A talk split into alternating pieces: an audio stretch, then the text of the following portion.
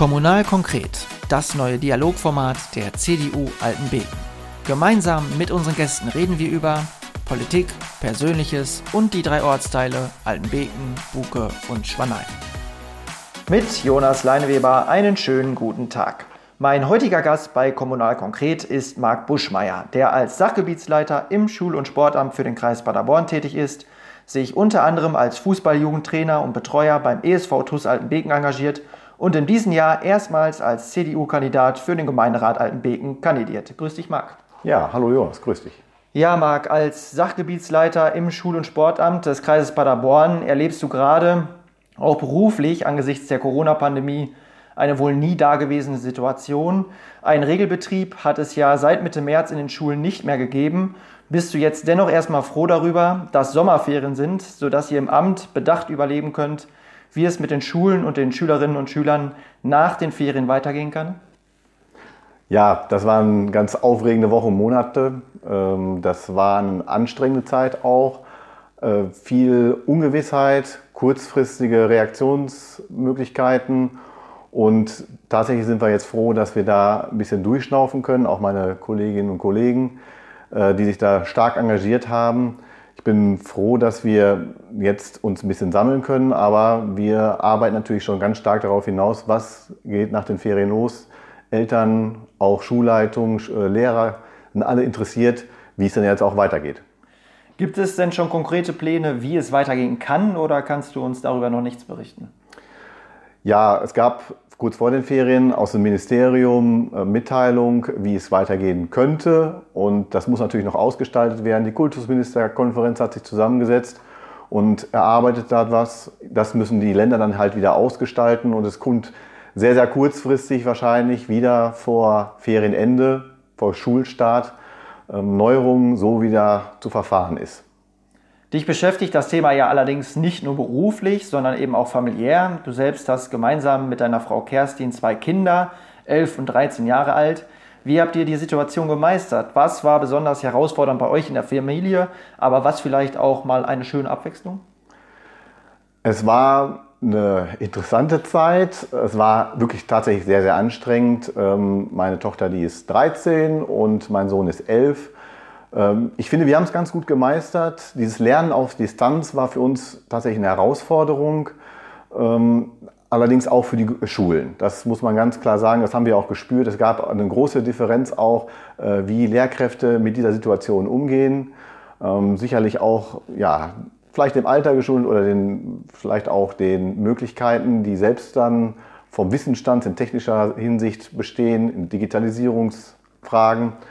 Äh, aber es war wirklich sehr, sehr spannend und aber für sicherlich, und das können wir alle Eltern bestätigen, sehr anstrengende Zeit auch. Wie hast du das ähm, persönlich gemeistert? Also hast du dann eine Zeit ähm, wirklich dann im Kreishaus gearbeitet und eine Zeit zu Hause oder wie hat sich das bei dir gestaltet? Ja, wir waren in der glücklichen Lage, äh, dass wir das aufteilen konnten. Meine Frau Kerstin ist auch tätig, äh, die arbeitet im Labor. Und ich hatte die Möglichkeit, teilweise Homeoffice, also Telearbeit zu machen und da konnten wir das uns äh, gut aufteilen.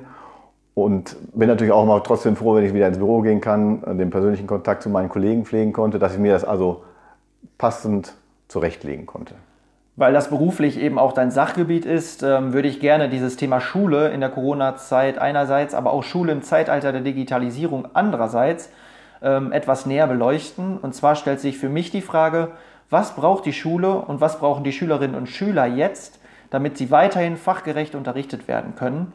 Denn die Auswirkungen, welche die ausfallenden Unterrichtszeiten mit sich bringen, scheinen ja enorm zu sein.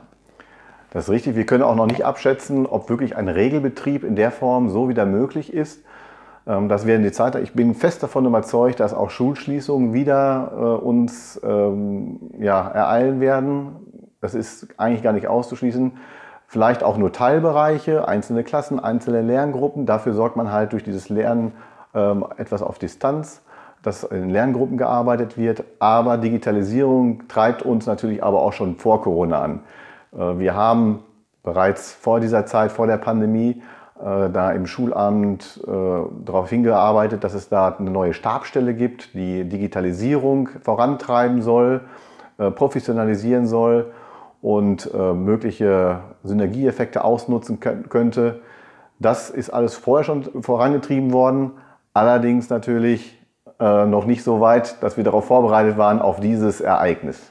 Mhm. Also könnte in der Krise dahingehend äh, auch Potenzial liegen, dass man sagt, die Krise ist jetzt ein Katalysator eben für Digitalisierungsprozesse, dass die ja zukünftig dann auch einfach besser vonstatten geht, die Digitalisierung in den Schulen.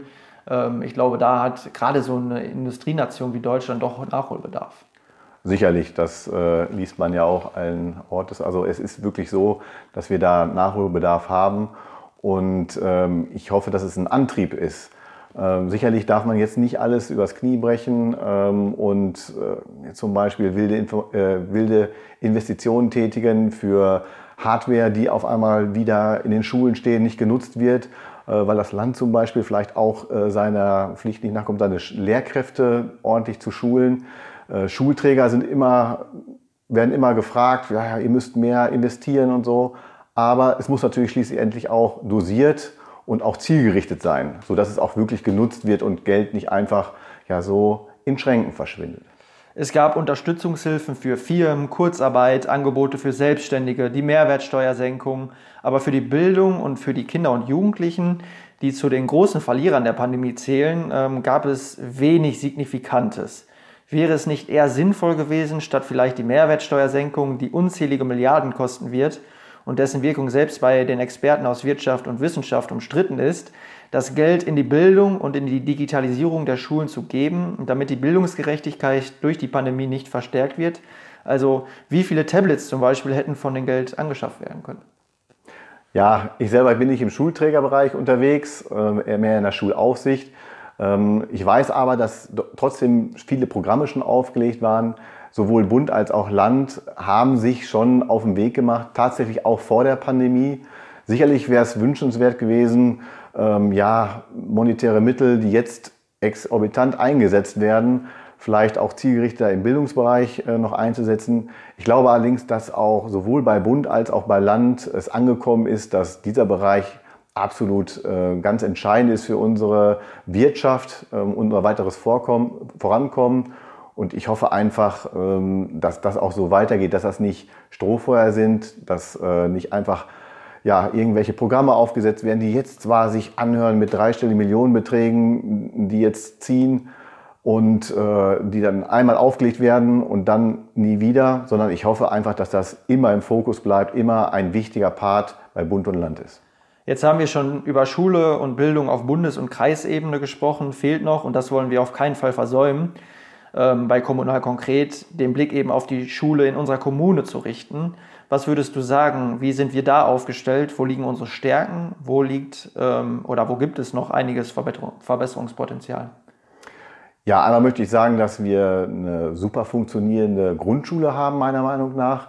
Ähm, ich höre da auch immer Gutes und ich selber, ich war ja auch bis vor kurzem, äh, mein Sohn ist jetzt erst in der fünften Klasse, bis vor kurzem dann noch stark involviert. Ich war auch vier Jahre lang, vier Jahre lang äh, Klassenpflegschaftsvorsitzender meiner Tochter in der Klasse und äh, habe wirklich ein super enges äh, und professionelles Zusammenarbeit da erlebt.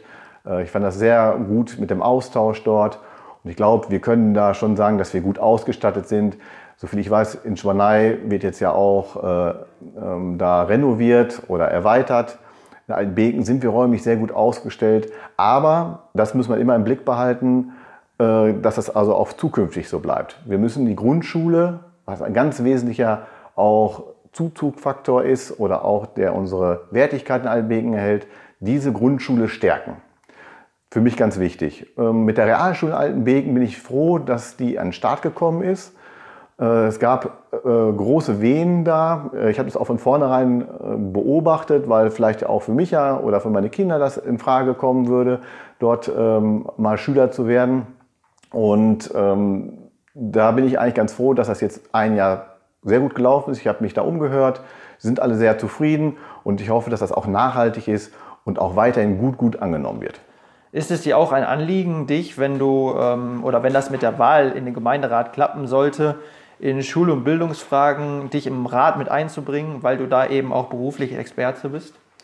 Das wird man sehen, äh, wie das äh, später aufgeteilt wird. Zunächst muss ich ja dann auch erstmal einmal gewählt werden und weiter wird man dann schauen, äh, wie die Aufteilung dann erfolgt.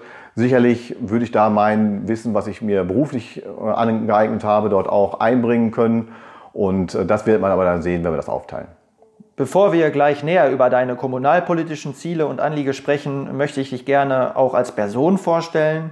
Du wohnst seit deiner Geburt in Altenbeken, genauer gesagt sogar genau in deinem Wahlbezirk, bist auch hier zur Grundschule gegangen, hast dann später in Bad Triburg deinen Realschulabschluss gemacht, hast anschließend die Handelsschule im Ludwig-Erhard Berufskolleg in Paderborn besucht und dann deine Ausbildung zum Verwaltungsfachangestellten bei der Kreisverwaltung Paderborn ähm, ja, absolviert und bist dort 25 Jahre später noch immer angestellt.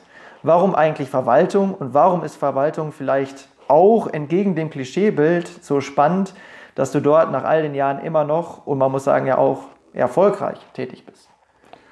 Ja, das ist, wie man da erstmal reinrutscht, das ist wie in jedem Beruf, man riecht da rein und äh, findet auch ja, dort seine Vorlieben teilweise auch. Ich finde zum Beispiel, dass es Fächer gibt, äh, die in der Ausbildung gehabt habe, wo andere äh, vielleicht äh, müde lächeln würden. Ich fand es halt auch interessant, ist ja auch jeder nach seiner Fasson. Ähm, ich selber muss sagen, und das betone ich auch immer, ich habe bei der Kreisverwaltung mehrere Ämter durchlaufen und immer interessante Jobs gehabt. Von wirklich durchgehend vor meiner jetzigen Leitung im Sachgebiet Schulaufsicht, im Schul- und Sportamt, war ich Leiter der Zulassungsstelle im Kreis Paderborn. Das ist sicherlich das äh, einmal mitarbeiterstärkste Sachgebiet und auch das äh, von der Besucherfrequenz äh, am meisten angenommene Amt. Und da bin ich auch sehr gerne gewesen, auch mit zwei Weinen Auge weggegangen. Super interessante Zeit für mich, aber auch alle Ämter und alle Aufgaben im Kreisstraßenbauamt, wo ich vorher war, waren für mich höchst interessant. Ich habe auch die andere Seite kennengelernt. Ich bin nur, nicht nur ordnungsbehördlich tätig geworden, wie man so kennt, sondern ich habe auch Grunderwerb gemacht für den Kreis Paderborn im Rad- und Straßwegebau und habe dann wirklich, war ich auch als Bittsteller irgendwo, um halt Grundflächen äh, zu erwerben, um dort zum Beispiel Radwege zu bauen. Hm, also liegt ähm, darin der Reiz, also man, also ich finde, viele wissen das gar nicht, ähm, dass so ein ähm, ja, Verwaltungsamt doch so große Flexibilität mit sich bringen kann. Ich glaube, es gibt kaum Berufe, wo man ähm, ja, so viele Einblicke in verschiedene Metiers erhält, oder? Das sehe ich auch so. Es ist äh, durchaus flexibel. Äh, man kann da echt viel mitnehmen und ich habe auch überall in allen Ämtern, wo ich dann war, immer was mitgenommen. Wie gesagt, auch wenn man halt mal äh, Grunderwerb macht, wenn man ordnungsbehördlich tätig wird, kaufmännisch teilweise ähm, und in der Kämmerei persönlich war ich noch nicht. Aber das sind auch sicher Sachen, die sich erstmal trocken anhören, aber auch seinen Reiz haben. Du hast ja schon erzählt, dass du auch Leiter der Zulassungsstelle ähm, ja, warst. Und da würde ich natürlich fragen, gibt es denn da eine schöne Anekdote, die du uns erzählen kannst? Also ich meine, da bekommt man doch bestimmt das ein oder andere mit. Ja, dadurch, dass äh, da jeden Tag 150 Leute durchlaufen und äh, auch äh, viele Kolleginnen und Kollegen beschäftigt waren, waren immer sicherlich ein paar Anekdoten, die fällen mir jetzt vielleicht nicht so spontan an. Aber es ist auch so, dass es äh, für die Mitarbeiter da auch jetzt gerade in Zeiten der Pandemie eine super anstrengende Zeit ist ähm, für diese Leute, die da arbeiten. Und äh, da will ich auch ein bisschen um Verständnis werben für Kollegen äh, oder für Kunden, für Bürger, die dorthin kommen, dass das auch manchmal nicht so ganz einfach ist. Und äh, ich habe da wirklich alles erlebt ähm, von dankbaren Kunden äh, bis hin zu Leuten, die sich in der Zulassungsstelle geprügelt haben, äh, die ich äh, rauswerfen musste, Polizei holen, das war nicht ganz selten, mal vor Gericht, was auch immer.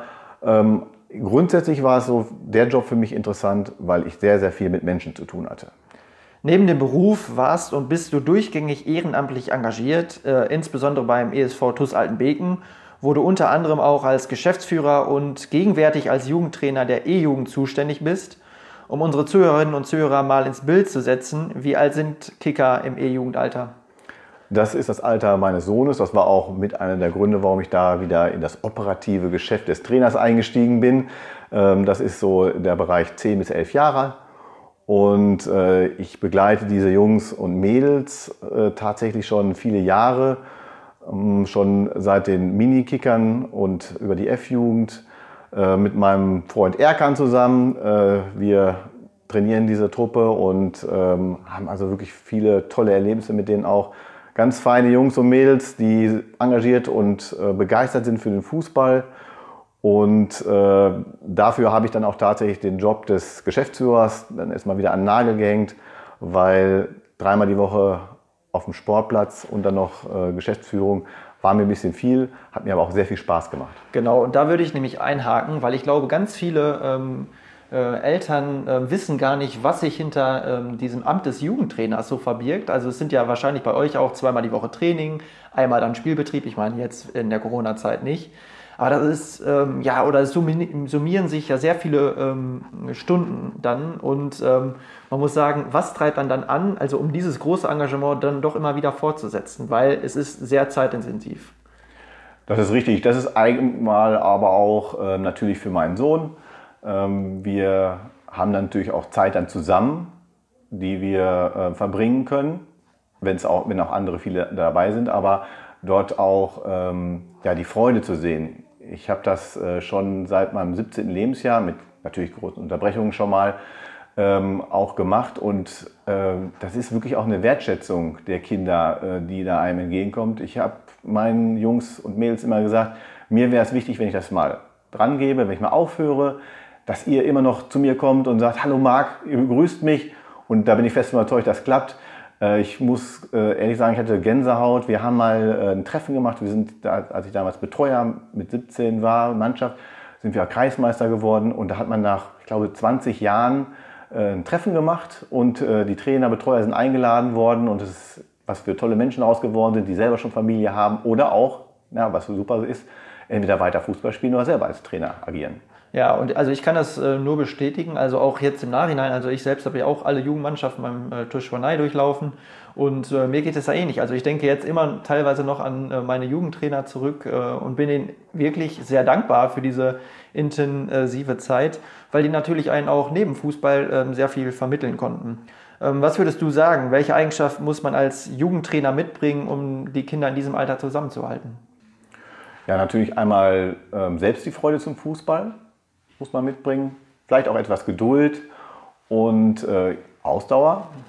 Und, ähm, aber auch natürlich ja, ein gutes Händchen für die Kinder. Das wird man sicherlich brauchen. Aber ansonsten geben einem einfach die Kinder auch viel. Also diese Freude, die die dabei haben und äh, auch die Wertschätzung, die man bekommt, auch von den Eltern, das muss ich ganz klar sagen, das ist bei uns auch wirklich eine gut gelebte Kultur. Das muss ich sagen, dass mir das auch immer ja, hilft, diesen Job weiterzumachen. Zum Ende möchte ich, wie eingangs, nochmal auf die Kommunalpolitik zu sprechen kommen. Unter anderem schreibst du im Steckbrief auf der Internetseite der CDU Altenbeken, dass du dich für die Förderung der Kultur über die bereits bestehenden Angebote hinaus einsetzen möchtest.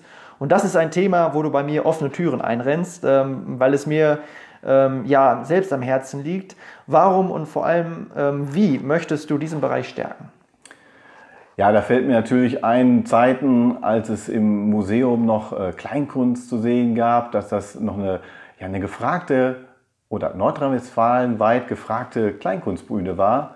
Ich selber habe da tolle Künstler gesehen, äh, die man ähm, damals schon aus Funk und Fernsehen kannte oder die vielleicht dann danach ähm, stark im Fernsehen zu sehen waren.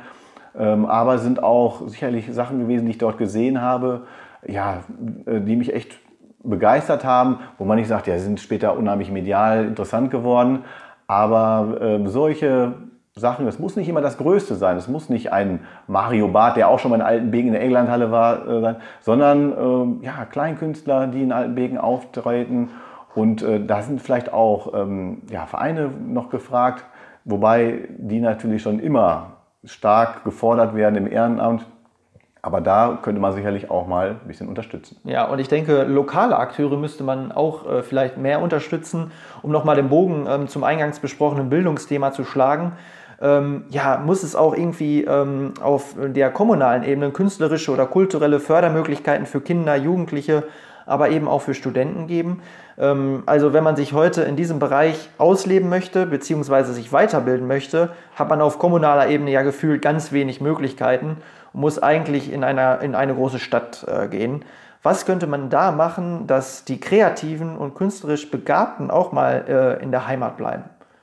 Ja, einfach mal auch, auch eine Bühne geben tatsächlich. Möglichkeiten geben, das, was sie vielleicht tatsächlich woanders in Großstädten oder wo auch immer an Universitäten oder an anderen Schulen äh, erlernt haben, auch hier vor heimischem Publikum darbieten zu können. Genau, und das wäre vielleicht auch mal eine Alternative zum Auslandsjahr, äh, was ja viele Jugendliche nach äh, dem Abitur anstreben. Vielleicht auch so in der heimischen Kultur mal einzubringen. Ich glaube, da liegt auch ein großer Gewinn drin.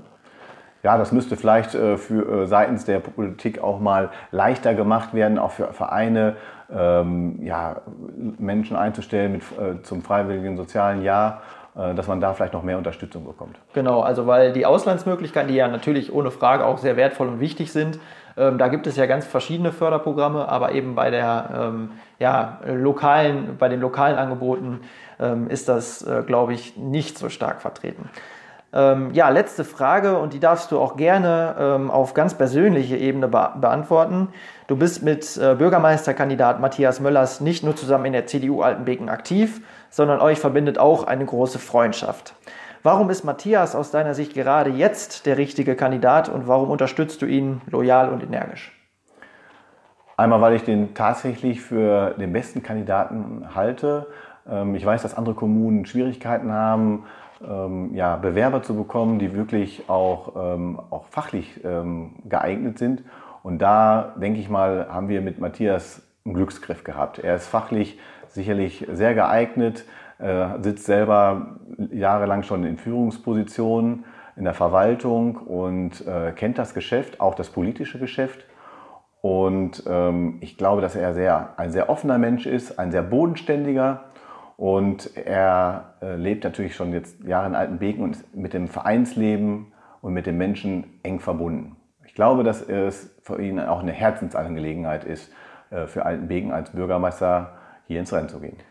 Ja, Marc, wir sind am Ende unseres Gespräches angekommen. Ich bedanke mich ganz herzlich. Ja, vielen Dank, auch dir, Jonas. Ja, liebe Zuhörerinnen und Zuhörer, das war Kommunal konkret. Wir hören uns zur nächsten Folge, wenn Sie mögen. Bis dahin eine angenehme Zeit.